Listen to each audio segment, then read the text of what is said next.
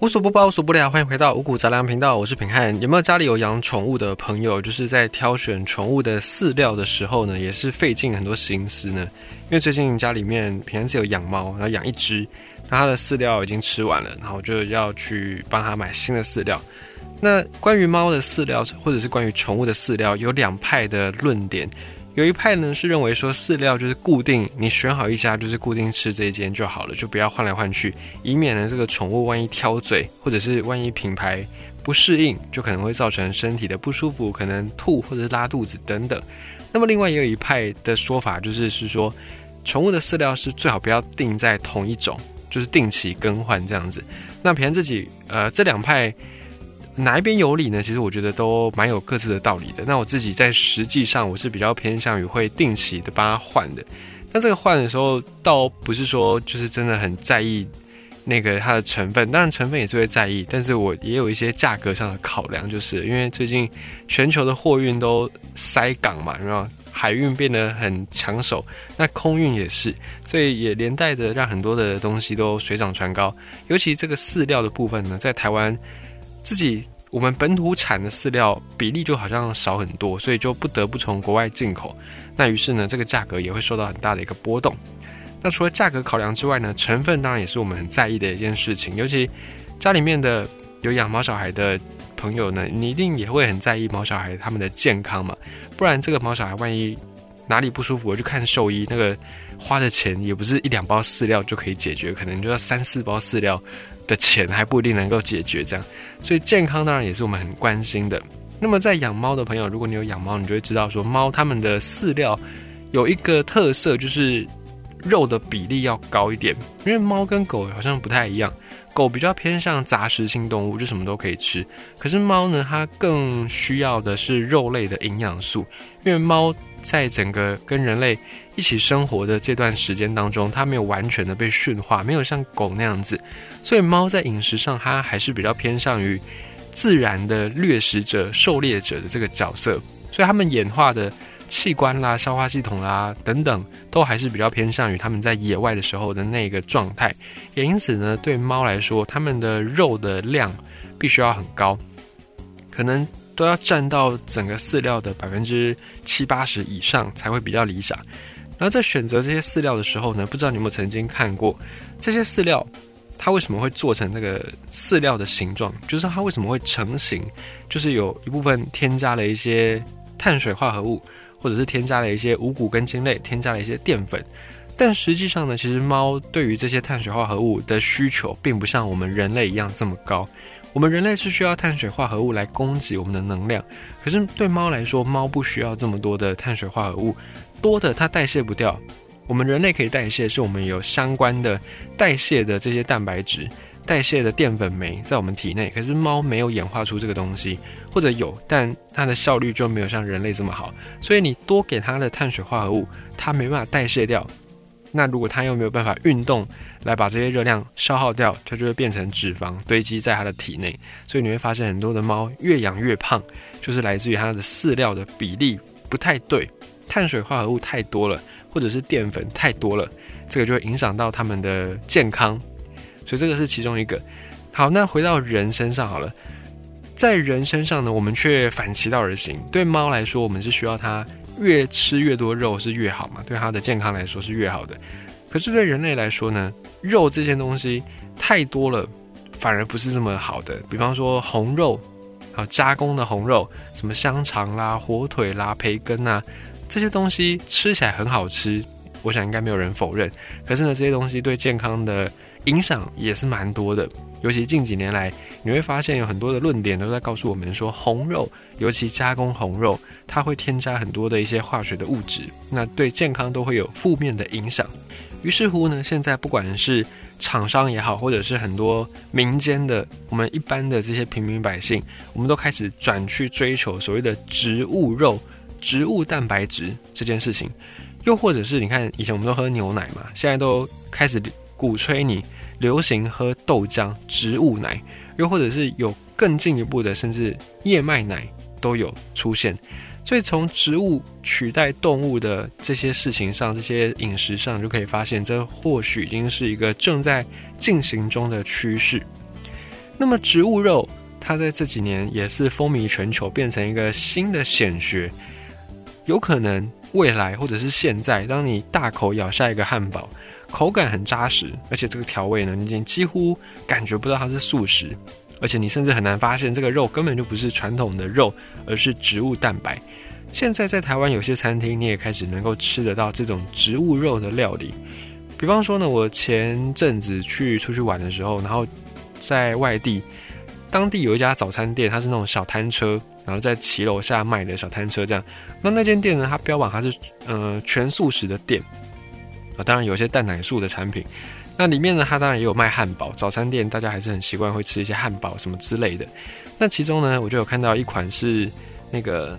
鸡肉汉堡，就它的名称有个鸡肉，可是呢，它又是素食的店，所以我就想说，哎。好像蛮有意思的，可是我没有点了。到因为我就对于素食做的肉有一有一些偏见，这样，所以我就没有点。那我最后点的是一个菇菇汉堡，它就是用香菇、用杏鲍菇，然后去把它做成汉堡里面的馅料。吃起来的口感，我觉得呃有那种肉的感觉，是有那种 Q 度跟弹性的，我就觉得我还可以接受。就是至少我知道它是香菇。我知道它是菇类，所以我在那个心理建设跟我实际吃下去的东西是一致的，比较不会感觉不舒服。因为今天如果有一个汉堡，然后他没有告诉你说它是素食，然后它名称里面跟你讲它是肉，你可能会误以为它是一个肉。那当你吃下去那个口感、那个味道，或者是那些你在吃的细节，都告诉你说这不是肉的时候，那种就实际跟你预期的不符的时候。会让你产生一些不舒服的感觉，所以当时候我是还好没有产生这样的感觉。而这个植物肉呢，现在已经不只是一个尝鲜了，它甚至会变成很多人日常生活当中确实想要选择的一种饮食的类型、饮食的模式。那么这个植物肉到底它对健康是不是有正面帮助呢？就是跟红肉比起来，它是不是更好呢？又或者是？它其实没这么好，是我们误会它了呢。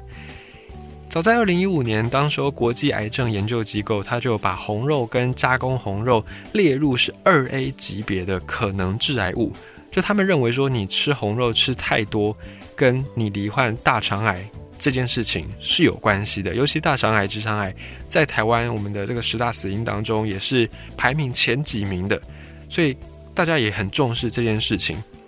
那植物肉呢？植物里面有饱和脂肪，然后它的胆固醇含量也都有。可是，在植物上来说呢，这些东西对身体不是这么好的，包含饱和脂肪，包含坏的胆固醇，它的含量是没有这么高的，没有像红肉这么高，没有像肉类这么高。所以，照理来说，以植物的蛋白质来取代肉类，应该是对身体来说更好的嘛？在美国也有一些研究团队，他们就说。如果你可以控制你饮食当中的肉类的摄取量，不管是红肉，不管是白肉，对于降低血液当中的胆固醇都是有帮助的。那这边我们先稍微岔开讲一下胆固醇。很多人都对胆固醇这三个字有一些迷思，都觉得说胆固醇就是洪水猛兽，就是不好的东西。但其实胆固醇它对身体来说，它是一个必须的物质。很多的我们的荷尔蒙。都是需要胆固醇来做一个前驱合成物，就是你要有胆固醇，你才有办法去合成这些荷尔蒙、这些生长的激素等等。那或者是很多的器官的保护的作用，也是在胆固醇身上找这些原料。所以胆固醇它并不是完全不好的东西。那我们为什么会对胆固醇有这么样的不好的印象呢？因为胆固醇在体内，它可以分成好的胆固醇跟坏的胆固醇。好的胆固醇呢，就是高密度胆固醇；那不好的就是低密度胆固醇。这种低密度胆固醇呢，多了它就会堆积在我们的血管，那久了之后就就很会让你的血管阻塞，然后引发一些心血管的疾病跟病变。所以我们才会对胆固醇这三个字如此的深恶痛绝。但很多人会有的迷思是，胆固醇只要有这三个字都不好。但其实应该还要再更加的细分，好的胆固醇我们是可以来摄取的，而胆固醇这件事情呢，在我们的体内的胆固醇又可以分成两大部分，一个部分是身体它自己会合成的，就它会从饮食当中自己去生成的胆固醇，这个胆固醇身体自己合成的部分占我们体内的胆固醇的量大概是六成七成左右。那剩下的二到三成才是透过我们的饮食摄取的胆固醇。也就是说，今天你吃可能两颗蛋、三颗蛋，那个胆固醇的量感觉好像很多，可是其实你身体真正会把这些胆固醇用到的的那个比率并没有这么多。所以这几年也有一些研究在破除以前的这些迷思，就告诉你说，其实一天吃一颗蛋以上，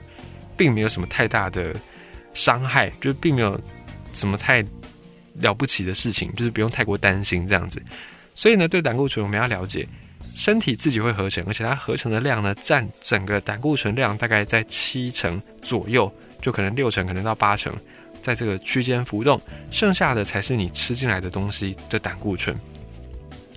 好，那所以呢，美国的这个研究，他就说，如果你能够控制你的饮食里面摄取的肉的量，对于降低血液当中的这些胆固醇都是有帮助的。那么吃植物蛋白的食物，更是你去降低血液胆固醇的最好的选择。所以，如果允许状况允许的话呢，你不但是要少吃红肉，甚至呢，连白肉也要少吃。就是鸡肉、鱼肉这种白肉，你也要少吃。那最好是多吃一些植物蛋白，比方说豆类，比方说坚果，或者是谷类，或者是蔬菜、菇类这些东西，你尽量多吃。而植物蛋白好处我们就已经了解了嘛。可是随着这种植物肉的概念逐渐的普及，而且很多不是吃素的人呢，可能因为一些健康的因素，也会想要来摄取植物肉。这个时候就让这一塘水变得。更加的混浊了。而以前素食的产业可能就是只有吃素的人是市场是消费者，所以就相对单纯，厂商只要去做素食的人能够接受的口味就好了。那会去吃素而且能够坚持吃素的人呢，通常在口味上都呃他们的接受度都会比荤食的人来的更高一些。什么意思呢？就是一样都是这个素食的。食物好了，那如果你是吃荤吃习惯的，你可能会觉得这个素食的食物北加波比就没什么味道，它没什么口感。那可是对于吃素的纯素食者来说呢，他们吃素的目的可能不是为了好吃，可能不是为了呃营养，可能是为了一些宗教的因素哦，或者是因为还有其他因素，所以他们在口味的接受度上就会比荤食的人来的更广一些。而现在吃这些。植物蛋白吃一些植物肉的族群不再是纯素食者，也开始有一些吃荤的人，也开始有其他各式各样的人想要来吃这个素食肉。所以呢，厂商为了要迎合更多的消费者，为了要迎合市场的口味，就开始会把这些素食的产品做成尽量跟荤食的肉类似的那种口感。所以呢，他就开始再把一些。油啦，把一些调味料啦，把一些香料啦，再把它丢回去素食的食物当中，为的就是让这些素食的植物肉能够吃起来、闻起来更加的诱人，让它的口感更好。那这些东西一加回去呢，当然就会反映在它的热量上面。现在很多的素食产品，它虽然是素食的，可是它的热量一点都不会输给传统的荤食料理，就是因为它为了要。维持那个口感，甚至要更增添那个口感，它必须要添加更多的东西来去弥补素食食物先天上卖相不好的这件事情。而且呢，为了要符合还是素食的这个标准，就不能够在素食里面加猪油嘛，或者是牛油嘛，这样一来它就不叫素食了。所以为了要去符合这些限制，在这种植物的。肉或者是素食产品经常会添加的油呢，是椰子油。那椰子油它就是一个饱和脂肪很大的来源，顾名思义，它就是对健康会有比较不好的影响。那这个椰子油呢，对于心血管疾病也有一些风险，所以主流的人还是会觉得说，诶，椰子油尽可能是不要来摄取会比较好。但没办法，为了口感，为了成本，各项考量之下。椰子油还是被很大量的添加在这种素食的食物当中，但是还是有厂商关注到其中的一些商机，所以也有一些厂商就按照不同的客群去开发出不一样的素食产品。比方说呢，有一些厂商他们压根就没有想要去模仿肉这件事，所以他们就还是去专注的做素食的汉堡。他们可能就会拿传统的五谷杂粮、谷物，然后来去当基底。或者是他们用真正的蔬菜或者是把那个豆子黄豆把它压成渣。他可能去做豆浆，然后剩下那个豆渣，他就把它拿来做成素食汉堡，类似这样。还是有些厂商是坚持这件事情的。所以，当你在选择素食肉啦、植物肉啦、素食产品的时候，一定要看一下它背后的这个标示。因为现在在市面上有非常多的素食的产品，它们的热量真的一点都不输给荤食。尤其如果你又是长期吃素的朋友，你更是要小心。才不会说你自己觉得好像你都长期在吃素，照理来说你的身体应该要蛮健康的。照理来说你的健康检查报告红字应该没有那么多，可到最后往往都不是这样子。很多吃素的朋友去做健康检查，然后都会很惊讶，诶，为什么我的身体的数值这么差，这么不好？其实。就是因为我们对素食会有些迷思，我们就觉得说只要是素食就很健康，但其实不是，因为有些厂商还是会添加一些添加物在其中的。那么植物肉也好，素食食食物也好，饱和脂肪这个东西呢，会按照不同的配方而有所不同。那可是蛋白质，它的含量跟它的来源都差不多。这些素素食的产品的蛋白质，要么就是从豌豆，要么就是大豆，不然就是小麦、绿豆。马铃薯或者是米，它的蛋白质来源大概就是这几种。那么因为市场规模的关系，所以又以豌豆蛋白跟大豆蛋白为最大宗。那在台湾我们比较熟悉的，或者是我们比较能够平常就吃得到的素肉，大概都是以大豆蛋白来去做的。那这种大豆蛋白呢，因为在欧美他们比较不习惯那种豆子的豆味，所以他们会习惯用豌豆或者是小麦。所以这个是中外素食的不同的差异。那究竟营不营养，或者是这些素食蛋白，豌豆也好，或者是大豆也好，这些素食蛋白能不能够取代动物蛋白质呢？那我们就要从氨基酸来看，因为蛋白质它是由氨基酸在组成的，所以蛋白质是比较大的单位。把它细分之后，它可以分成氨基酸。蛋白质有二十种氨基酸组合，其中十一种。是非必需氨基酸，那另外九种呢，是我们人体没有办法自行合成的，所以它是必需氨基酸，就是人体没有办法自己制造，你一定只能从吃这件事情上面来获得这些氨基酸。所以呢，完全蛋白质你可能有听过这个名词，完全蛋白质的意思就是说，这个蛋白质它同时含有这九种我们无法自行合成的必需氨基酸。一定要同时包含九种，它才能够叫做完全蛋白质。那如果你没有一次摄取完这九种，长期下来你就会有营养失调的问题。那么现阶段完全蛋白质大部分来自于动物，像是肉类，像是蛋，像是牛奶、羊奶什么奶，这些都是动物性的来源。而大豆跟豌豆也有这种完全蛋白质。那其他的植物呢，可能就比较少见，就它可能也有完全蛋白质，可是因为市场规模的关系，可能没有这么多人种，或者是还没有普及。那么大豆跟豌豆这两种植物，它们的氨基酸的组成是完整的，可是以量来说呢，就是虽然是每一种都有，可是并不是每一种都很够，就可能五颗都。及格，可是可能五颗都六十分，就没有达到八九十分这样的一个水准，类似是这样的概念。那么如果再以消化率来说的话呢，这些豆子它们含有的氨基酸看起来是满足我们的需求嘛？可是这些豆子进到体内之后，能不能够被顺利的消化吸收是另外一件事情。如果再考虑到消化的事情来说的话，大豆的分数是更好的。就是豌豆反而是低一点点，没有这么好。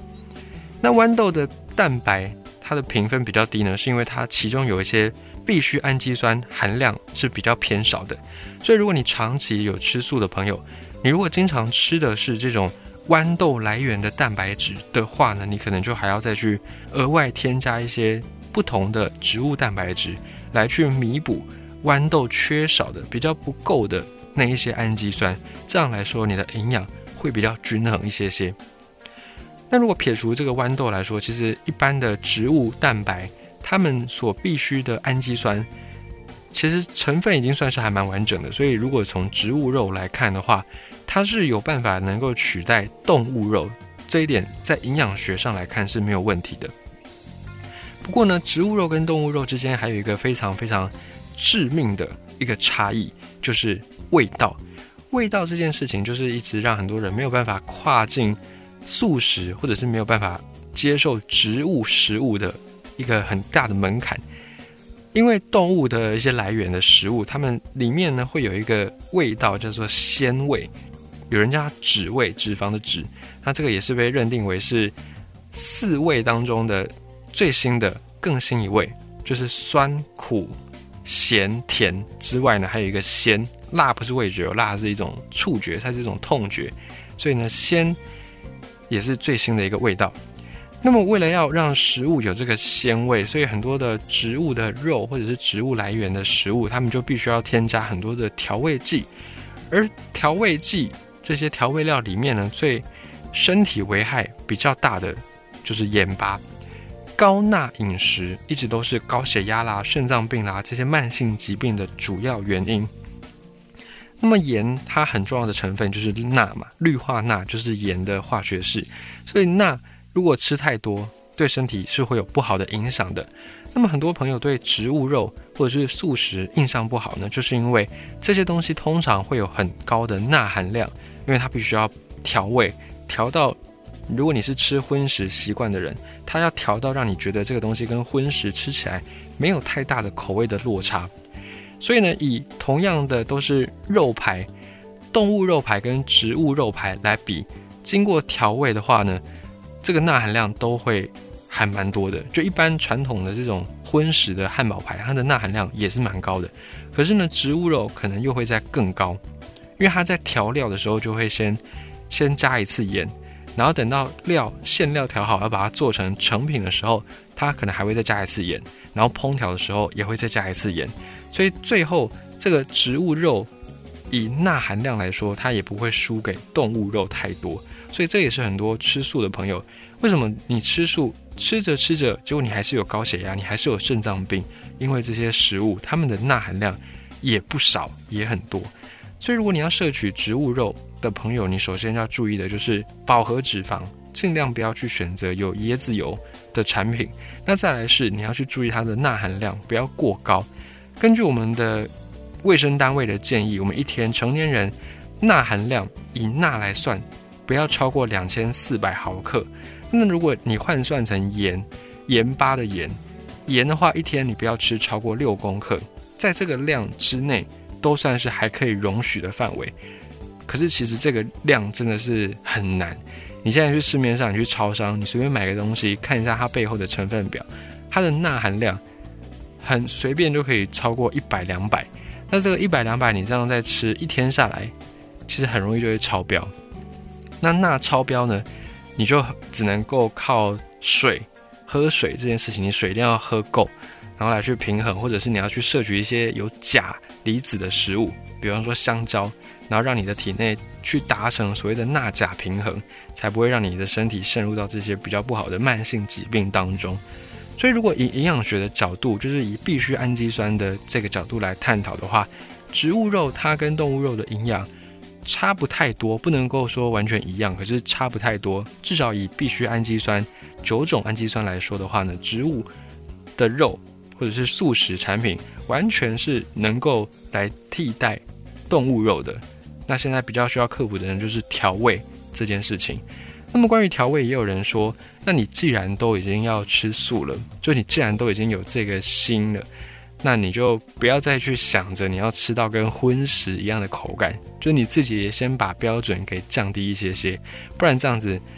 就是一个无穷无尽的，就你好像是为了要降低你吃肉的欲望去吃素，但你还是渴望在吃素的同时享受到荤食的那种享受。所以这个时候就变成你的欲望又起来了，嗯，这个是以修行的人的角度是提出这样的观点。那么从营养的观点来看呢，你既然都是想要远离红肉，远离这些动物的食材会带给我们身体的一些副作用，一些不好的营养素，动物的肉有脂肪嘛，或者是有这些蛋白质等等，那它经过一些烹调的手法就会产生一些副作用。当然，它也会有一些香气，比方说梅纳反应。它就会让你吃起来这个东西变得很好吃，可是也会有一些副作用，就是它有可能会焦，焦了就会有致癌物。那你既然都是想要远离这些致癌物质，那你也不用再去要求说你吃植物的食物的时候还要有跟荤食一样的这种香气或者是口感。那这么一来呢，你也可以就摆脱调味料对你的这种拘束，你才可以真正的享受到健康的植物肉或者是健康的植物蛋白质。